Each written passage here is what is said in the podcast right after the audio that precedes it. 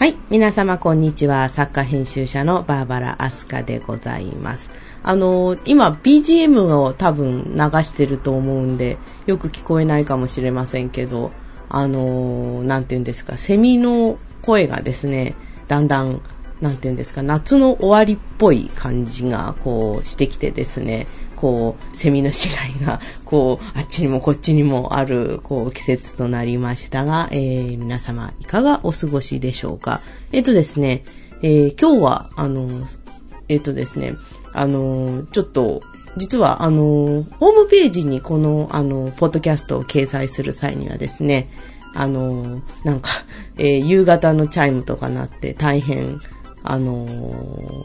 なんて言うんですか、えー、夏の夕方だなという感じがするんですけども、すいません。多分 BGM でね、聞こえないと思うんですけれども、えっとですね、あのー、今日は、あのー、実は小田島隆さんの、えー、ネットでのね、コラムを読みまして、えー、ちょっといろいろ思うところがあったものですから、リンクの方をですね、ホームページの方には貼り付けておきますので、ぜひ皆さんそちらの方をご覧くださいませ。えっとですね、まあ、あの、小田島隆さんが、あの、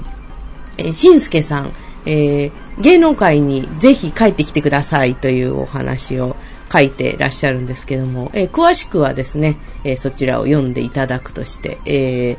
まあ、小田島隆さんのね、コラムの面白さと言ったらとても私が口で伝えられるような代物ではございませんのでね、あの、そちらを詳しくは読んでいただくとして、えっ、ー、と、私、そのコラムを読んでですね、ますます、あの、日本人は普通選挙に向いてないんじゃないかということを、こう、しみじみ、えー、実感いたしましたので、えー、なんて言うんですかね、えー、今日もちょっと、以前この話なんかしたような気もするんですけどね。まあ、あの、重ねて、えー、お話ししたいと思います。まあ、話が別に、あの、まとまってレジュメがあるわけではないので、また、いつものように取り留めのない話になってしまうと思いますけれども、ご容赦くださいませ。というわけで、えっ、ー、と、何でしたっけ？そう。日本人にね、普通選挙は向いてないんじゃないかっていうのは別に、うーん、なんていうのかな、あの、別に私はあの、なんていうか、右でもこう、左でもなく、そういう政治的な何にはあんまり興味がないんですけれども、あの、やっぱり、あの、そうだそうだ、さっきそういえばね、あの、実家でテレビを口開けてボヘーっと見てましたら、あの、うちテレビないんでね、テレビは実家で見るしかないんですけれども、あの、菅さんが正式にね、あの、退陣表明なさったということで、まあ、個人的実感としては、ちょっとかわいそうだったよなっていうふうに、まあ、思わなくもないんですけれども、それでもですね、あの、菅さんというのは、まあ、いつか首相をやるであろうと。まあ、それ、鳩山さんも同じですけど、いつか首相をやるであろうと、あの、思われていた男たちなのでありますけれども、あの、その人たちがですね、あっさりこう、なんて言うんですかね、えー、おわ、あの、なんて言うんですか、えー、あっさりね、こう破れて去っていくというのをもう見たりですね、そういうのをしますと、こう、ますます日本人に普通選挙は向いてないんじゃないかというふうに思うわけでございます。というのはですね、えっと、えっと、普通選挙のね、あの、なんていうのかな、こう、意義が、なんていうのかな、最近、こう、あの、なんか、あまり取り違えられているようなこう気がしてならないわけでございます。あの、なんていうのかな、普通選挙っていうのは人、人類がですね、長いこう、歴史の中でこう、勝ち得てきた、あの、なんていうのかな、あの、非常に重要なね、あの、市民の権利なわけでありますけれども、あの実際にね、あのなんていうのかな、えー、特に日本においてはね、最近あの、皆さんもご存知の通り、あの、こいつがリーダーやって大丈夫なのかしら的な人がリーダーになったり、こいつは、あ、後で冷静に考えるとね、あの、この人は議員にさせるべきじゃなかったんじゃないかとか、知事にさせるべきじゃなかったんじゃないかみたいな、そういうリーダーが選ばれることがなんか最近富に多いような気がしてしょうがないわけであります。で、普通選挙というのがまあ、えっと、すいません。ちょっと私ね、もう最近もう、ますます記憶力減退してまして、何をもって普通選挙とするかというのはよく思い出せないんですけれども、まあ、えー、みんな平等にこう投票する権利があるぐらいの話しか思い出せませんけど、まあ、あの、普通選挙の詳しくはですね、まあ皆さん、ウィキペディアでもネットででも調べていただくとして、あのー、そのですね、普通選挙というものは、別にこう、平等の証として存在しているのではなく、普通選挙の方が良いリーダーが選ぶ、あの、選べる確率が高い。確率が高いっていうのはですね、あの、なんて言うんですかね、まあ、すべての、あの、なんて言うんですか、えー、政治システムにおいて、欠点がないわけはないのですが、まあ、普通選挙が一番こう合理的にね、いい、あの、なんて言うんでしょう、えー、リーダーが選べるだろうということで、あの、なんて言うんでしょうね、えー、採用されているに過ぎないわけですけれども、あの、なんていうのかな、だから、平等、普通、平、みんなが平等になるために普通選挙があるのではなく、普通選挙の方、普通選挙にした方が良いリーダーが選べるであろうということで採用されてるんですね。だから、あの別に普通選挙だから、こう、良い国家だとか、ま、まあまあ、それ、それももちろんあるんですけれども、あの、なんていうのかな、普通選挙だから良い国家というよりは、良いリーダーが選べるから普通選挙にしているっていう、あの、良いリーダーが選べるだろうから普通選挙にしているっていうわけじゃないですか。で、でね、最近こう、つくづくさっきも言ったように思うのは、日本はね、もしかして良いリーダーを選ぶためにの、だから良いリーダーを選ぶための普通選挙っていうのは、向いてないんじゃないかなと、やはり残念ながら思わざるを得ない。あの、ただ、逆にね、あの、今後日本の情あの政治情勢がどうなのかちょっとわかんないんですけど、まあ、普通選挙をやめるってことはちょっとね、あの、先進国の証としてちょっと考えにくいっちゃ考えにくいんだけれども、ただ、普通選挙は日本人にもしかしてそぐわないのかもしれないというのは、実は強く思っているところなのでございます。というのはですね、あのー、なんていうのかな。例えば、あの、日本の、こう、振り、あの、昔の日本とか、あの、振り返ってですね、だから、今、例えば、まあ、菅さんにしてもね、こう、鳩山さんにしても、その前の、あの、麻生さんだっけあの、いろんな、で、今の、まあ、自民党のリーダーは谷垣さんでしたっけで、そのリーダーの人たちを見るとですね、こう、あまりにもこう、ヘナチョコなのではないかと。あの、全部の日本人が、まあ、ヘナチョコなのかはどうかは、まあ、置いておいてですね、あの、以前は、そうでは、そういうふうにね、あの、なんていうのかな。まあ、以前はずっと自民党一党支配がずっと長かったわけですけれども、あの、なんていうのかな。少なくとも、私の個人的、本当個人的感想なんで別に皆さん同意していただかなくてもいいんですけど、あの、首相は偉か、偉いな、いいな、私も総理大臣になりたい、僕も総理大臣になりたいみたいな、偉い首相とか偉い大臣って、正直言ってね、あの、あの、ことの良し悪しは別ですよ。偉いかどうか、威厳があるかどうかって話ですけど、中曽根康弘さんまでだったような気がするんですね。それ以降の日本の首相はどんどんどんどんどんどん小粒になっている。で、あのー、なんていうのかな。まあ、それは、まあ、いろいろ理由があるんでしょうけれども、あのー、まあ、一つにはね、これちょっとすみません、全然調べたわけじゃないので、ちょっと強くは言えないんですけれども、中曽根さんの時代まではもしかしてね、二世政治家って少ないかもしんない。あのー、なんていうのかな、えっ、ー、と、海部俊樹さん以来、菅首相までは、全部二世政治家がこうリーダーだったわけじゃないですか。で、海部俊樹さん以前には結構ね、こう二代、二代目じゃない人っていっぱいいるんですよね。で、あのー、まあ、二世政、な、なんでもほら、会社でも何でもそうだけど、二代目は小粒になるっていうのはもうどうしようもないんですよ。それはもう、政治家だけじゃなく企業もそうだし、戦国武将だって大体二代目ってどうしても小粒なんですよね。まあ、家康における秀忠の話を例に出すまでもなく、大体小粒なわけでありますよ。で、あのー、ちょっとだから、あのー、まあでも、えー、これから話す話と矛盾ちょっとしちゃうかもしれないんですけれども、二世政治家が増えてきたっていうのも、もしかして小粒になった原因の一つであるかもしれません。で、ちょっとこれからね、今の二世政治家とまたちょっと矛盾した話をしちゃうかもしれないんですけれども、あのー、で、あのー、で、だからね、えー、過去の素晴らしいリーダーを見るにつけですね、あの実はね、あの普通選挙で選ばれてない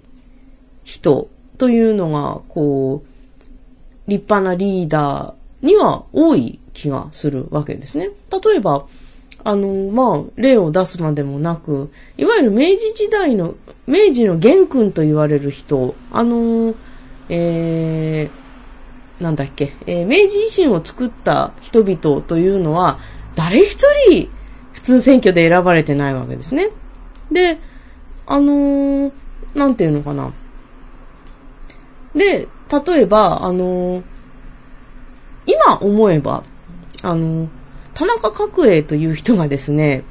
あの、まあ、ことの良し悪しは、あの、ロッキード事件の件は、まあ、置いてはおけないんでしょうけれども、あの、ロッキード事件を差し引いてもね、やっぱり田中角栄っていうのは、やっぱり素晴らしい、あの、素晴らしいっていうかね、あの、すごい政治家であったことはもう間違いないわけですよ。まあ、好みはもちろんあるし、批判もあるのはわかりますけれども、すごい政治家であったことは間違いない。で、あのー、岸信介という人も、あのー、まあ、あれだけね、日米安、日米安保で大変な、こう、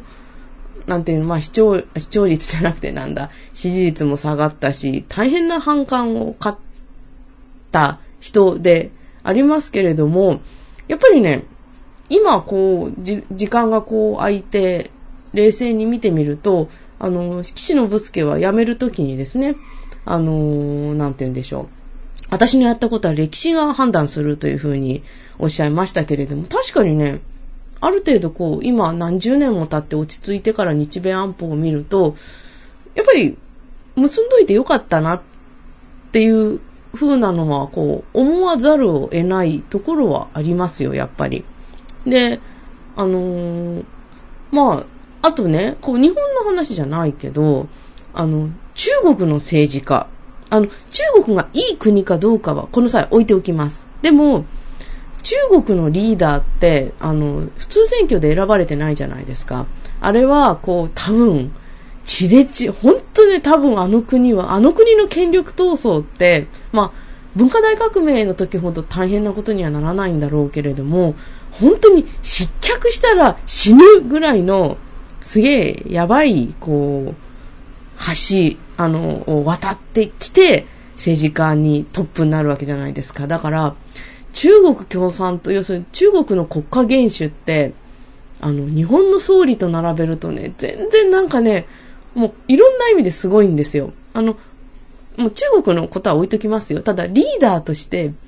どっちがすごいかって言ったら素人目にもね、威厳も違うし、覚悟も違うし、オーラも違うなってやっぱり思わざるを得ないんですよね。あのー、で、で、もっと言うとあの、なんていうのかな、えー、北朝鮮ですよ。別に北朝鮮はいい国だって全然思いませんけど、あの、北朝鮮のという国がですね、政治的にものすごい、こう、政治的にはものすごい国だっていう、あの、なんていうのかな、国民の人はすごい迷惑してるんでしょうけれども、あの、政治家としてすごい政治的能力が高いということはもう否めないわけですよ。だって大国である中国とかアメリカがもう、まあ、いいようにされてるわけじゃないですか。結局、なんだかんだ言って北朝鮮のわがままを聞いている。それを、だから、あのね、こう、政治家っていうと、クリーンでなきゃいけないっていう、こう、なんとなくね、日本の一般市民のイメージがありますけれども、政治ってさ、そもそもものすごくどす黒いものじゃないですか。でね、あの、クリーンを胸とする人がですね、うまく政治家をできた例なんてないわけですよ、もう、それは。もう、もうわかるでしょ？こう、なんていうのかな、えー、えっ、ー、と、すいません、あれ、あの、ミキさんの昔からですね、あの、あらゆる、こう、政治家として辣腕であると言われたおっさんらのですね、あの、クリーンであった試しがない。こう、クリーンなイメージは大事だけど、実際にクリーンなやつっていうのは政治家に絶対向いてないわけですよ。もう、あの、なんていうのかな。政治っていうのは、こう、人を動か、まあ、やっぱり、なんていうのかな、こう、ある意味こういう言い方をすると適切でないのかもしれませんけど、こう、かなり政治の世界っていうのはやっぱり裏表があると思うんですね。こう、クリーンなだけでね、人が動かないわけですよ。特に、あの、なんていうのかな、利害調整あの、なんていうのかな、えー、世の中ってさ、あの、実際に、例えば水戸黄門みたいにさ、悪い人といい人の激突とか、そういう分かりやすい構図でできてないわけで、多分、あの、政治的な紛争とかいうのも、あの、困るのはね、こう、正義と悪が戦うんだったら正義の方が正しいに決まってるんだけども、あの、困るのはこう、例えば国と国とのこう争いとか、利害調整になると、どっちも言ってることはその国的には正しいんですよ。多分中国が言ってることも中国的には正しいし、韓国が言ってることも韓国的に正しい。それと、あの、北朝鮮が言ってることも北朝鮮の政治的には多分正しいんでしょう。で、こう、そういうのとこうやり合うにはですね、まあじゃあ、あのクリーンなだけじゃダメで、例えばですけど、ここはじゃあ譲るから、ここは譲れないみたいな、こう、なんて押し押したり引いたりね、そういう交渉が必要なわけですよ。で、やっぱり交渉っていうことは、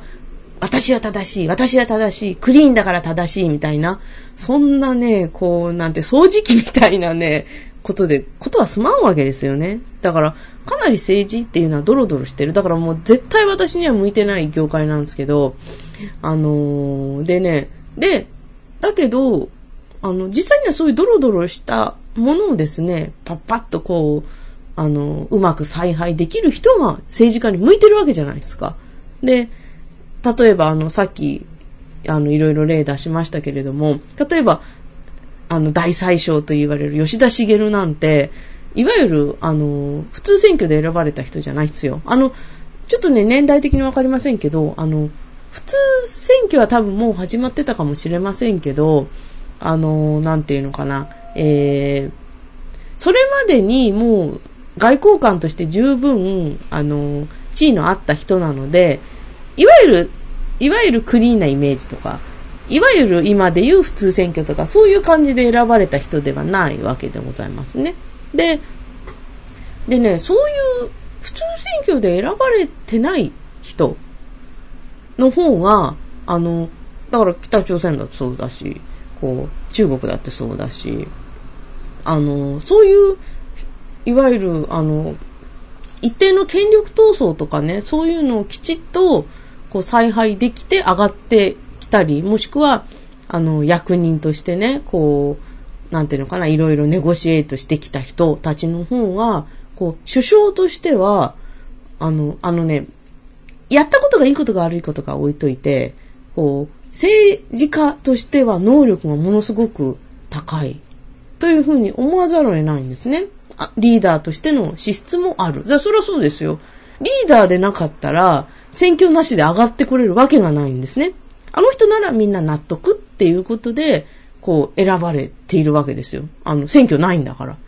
あのー、なんていうのかな。例えば、あのー、だからね、選挙ってね、平等ではあるんだけれども、あの、時折リーダーに全然適してない、やる気だけがある人みたいのをこう、平気で、平気でっていうか、選んじゃうし、選ばざるを得ない時あるんですよ。だって、立候補者一人しかいなかったら、その人選ぶしかないわけじゃないですか。で、だから、まあ私が今日しみじみ思ったのは、あのー、例えば私、私、私、バーバラ・アスカという人はですね、あの、リーダーという資質はゼロなんですよね。あのー、まあ、自分で言うのもなんなんですけど、あの、いろいろこう、実務、こちょこちょした実務をやったりする能力は多少ある。ただ、人望であるとか、リーダーシップであるとか、こう威厳であるとか、オーラであるとか、そういうリーダーに必要なものってのは何一つ持ってないんですよね。で、だけど、私の場合は割と目立ちたがりではあったので、こう、何か学級委員とか、あの、ホームルーム長とか、そういうのがあると、はい、やりたい、やりたいっていうわけですね。あの、部長とか、そういうのもそうですよ。で、やりたい、やりたいって言って、他にやりたい人がない、いないと、こう、私が慣れちゃったりするわけですよ。だけどね、実際なってからね、不便なんですよね。だって、リーダーシップもないし、人望もないし、統率力もない、やる気だけのある人間がリーダーになって、どんなに周りが迷惑するかっていうのはね、この年になってね、初めて分かったんですよね。だから、あのー、なんていうのかな。やる気のあるやつがイコール、その、例えば、あの、学級委員であるとか、総理大臣であるとか、そういうのの椅子に向いてるとは限らないし、向いてない場合も多々ある。という、厳然たる事実があるわけですね。もうね、今にして思えばね、こう、私と同じクラスの人だった人は大変迷惑をしたろうな、というふうに思うんだけれども、こう、なんていうのかな。本人やる気がなくてもリーダーに向いてる人、リーダーの能力が高い人ってやっぱりいるわけですよ。まあ、だからね、個人の意思を尊重してとかいうのがね、いかにこう適材適所に邪魔かあの、まあ、よく作家でもそうなんですけど、本人がね、明らかに作家じゃなくてライターの方に明らかに向いているのに、本人は作家になりたいって言い張って、まあ、本人の意思を尊重すると、こうね、あの、作家として一生デビューできなかったりするわけですけれども、あの、本人がやりたいこととは別のところに本人の資質がある場合っていうのは多々あるわけですよ。で、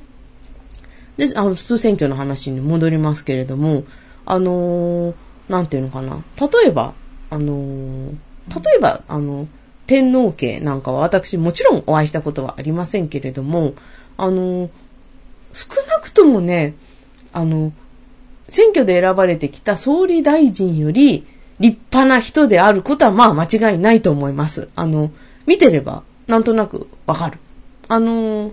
なんていうのかな、えー、天皇はとんでもない失言をするってことはないわけですよ。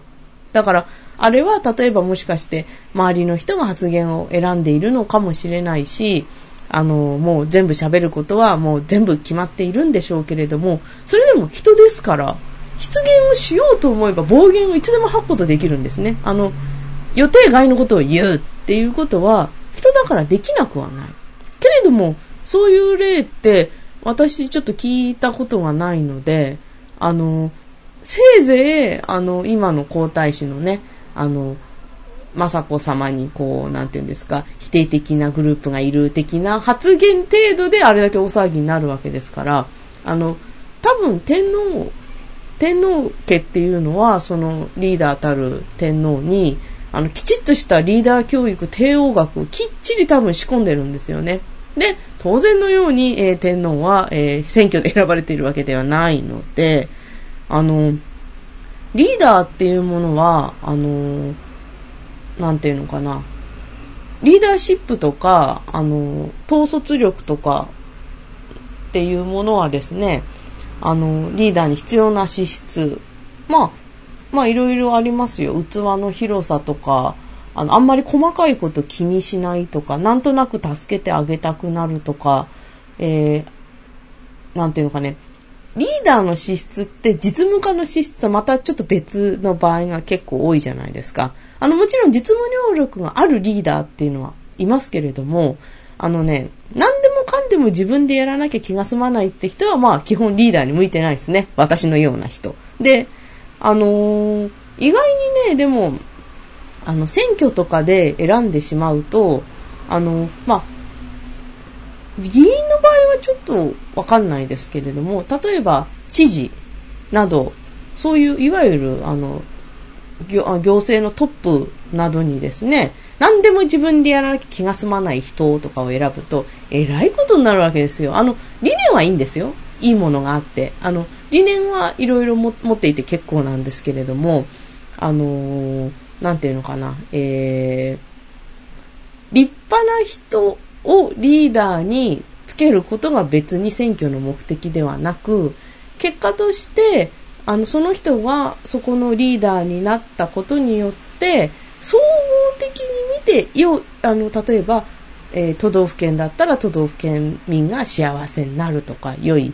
せあの良い行政が行われるとか、そういうことの方が実は重要なわけじゃないですか。だから、あのー、なんていうのかな。普通選挙でそういうものを選ぶというのに、どうも、あのー、日本人はこう、向いていないのではないかというのを思わざるを得ないわけですね。で、あのー、なんていうのかな。だから、意外にこう、無難、あの、まあ、よく批判もされますけれども、あの、現場の、なんていうのかな、えっ、ー、とね、こう、現場の話し合いっていうのも多分日本人は向いてないんじゃないかなとちょっと思わざるを得ないところあるんです。あの、結局、結局現場の話し合いだと、やる気のある人にやらすかみたいな話になっちゃうんですけれども、あのー、なんていうのかな、やる気っていうのは、まあ、はっきり言って、リーダーシップとは何の関係も、リーダーシップとか、リーダーのこう資質とか、能力とかと全然関係ない、あさっての方向にある、存在してるもんなので、あの、とりあえずやる気っていうのは、あの、必要かもしんないけど、あの、こと政治にかけてはね、本人の意思とか、あんまいらねえ気がする。あの、やる気ね、やる気。あの、い、なんていうのかな、こう、本人の意思とかっていうのはあんまいらない気がするんですよね。こう、やる気があってクリーンな政治家ほど迷惑なもんはない。で、まあ長い目で見たらですよ。だけどね、あの、やっぱり私も含めて、あの、投票するときにはね、こう、クリーンな方がね、やっぱ、投票しやすいんですよね。だってわざわざさ、ほら、え、あの、水戸黄門の越後屋にこう、投票する人いないわけじゃないですか。あの、やっぱり耳障りが良くてクリーンそうな人に、やっぱり入れたくなる。ただ、あの、なんていうのかな。実際リーダーやらすと、あの、なんていうのかな。うん、そういう、いわゆるイメージ操作が上手くない人のはうまくリーダーこなせたりすることも多々あるわけでして、ついイメージで投票しちゃう。あの、なんていうのかな。あの、この間、大阪の人、大阪の人と話してて、あのー、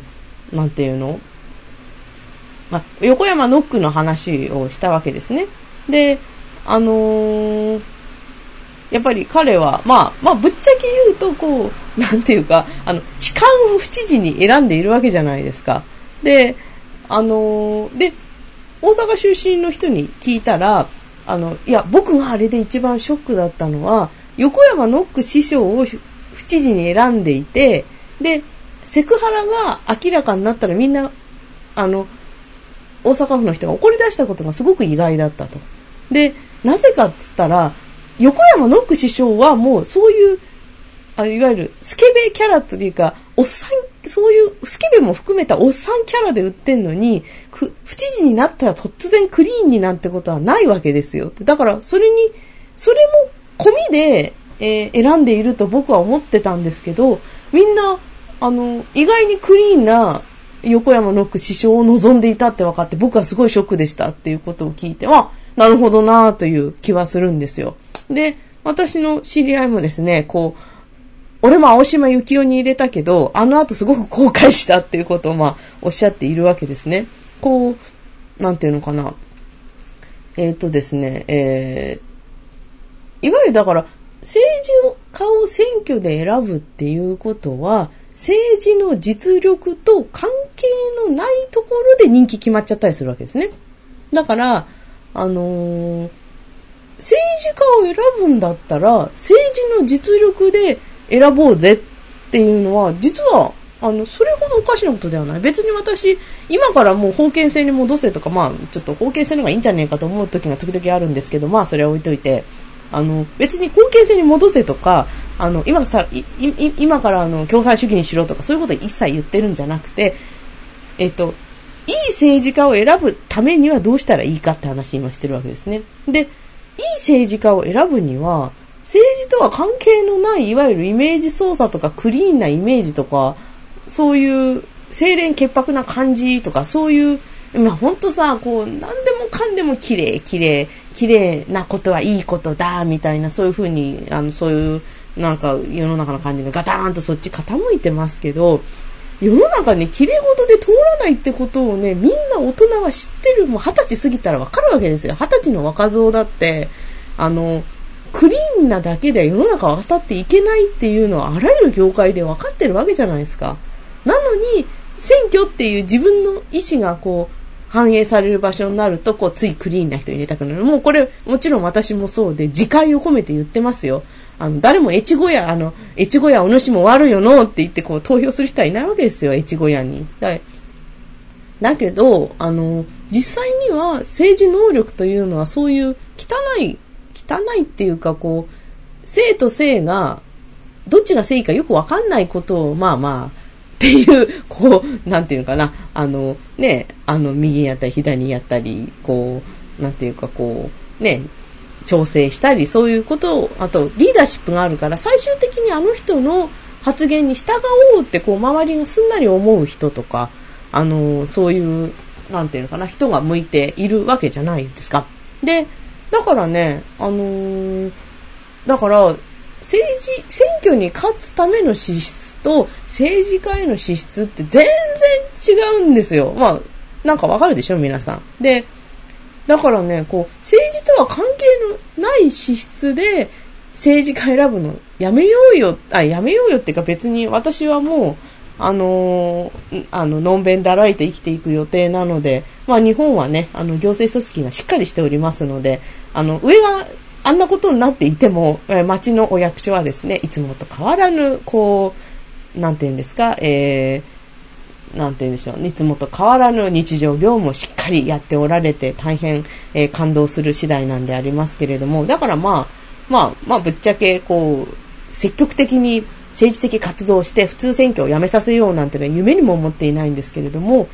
よその国は知りませんが、こと日本においてはですね、普通選挙で政治家を選ぶのはどうも間違っている。あの、優れた政治家は日本の場合、普通選挙から出てこないんじゃないかというふうにどうしても思わざるを得ないわけですね。だって、あの、とにかくクリーンで、クリーンで、クリーンな人っていうことで、もう、ピッカピカの真っ白な人が集まってるわけですよ。そんなね、中でね、こう、黒いことをどうこうしろって言われても困っちゃうわけですね。で、あのー、なんていうのかな、さっき2世の話が出ましたけども、あのー、なんかね、だったら帝王学を施された、あの、二世政治家の方が、こう、良い政治家になるんじゃないかと思われるかもしれませんけれども、なんかね、今思いついた考えだけど、二世政治家っていうのはね、こう、必要以上に初代よりクリーン教育されてる気がする。もう無菌室でね、こう政治に受かる。まあ日本でも、初代が、初代ってウルトラマンみたいだけどさ、初代が、こう、えー、当選して政治家になっ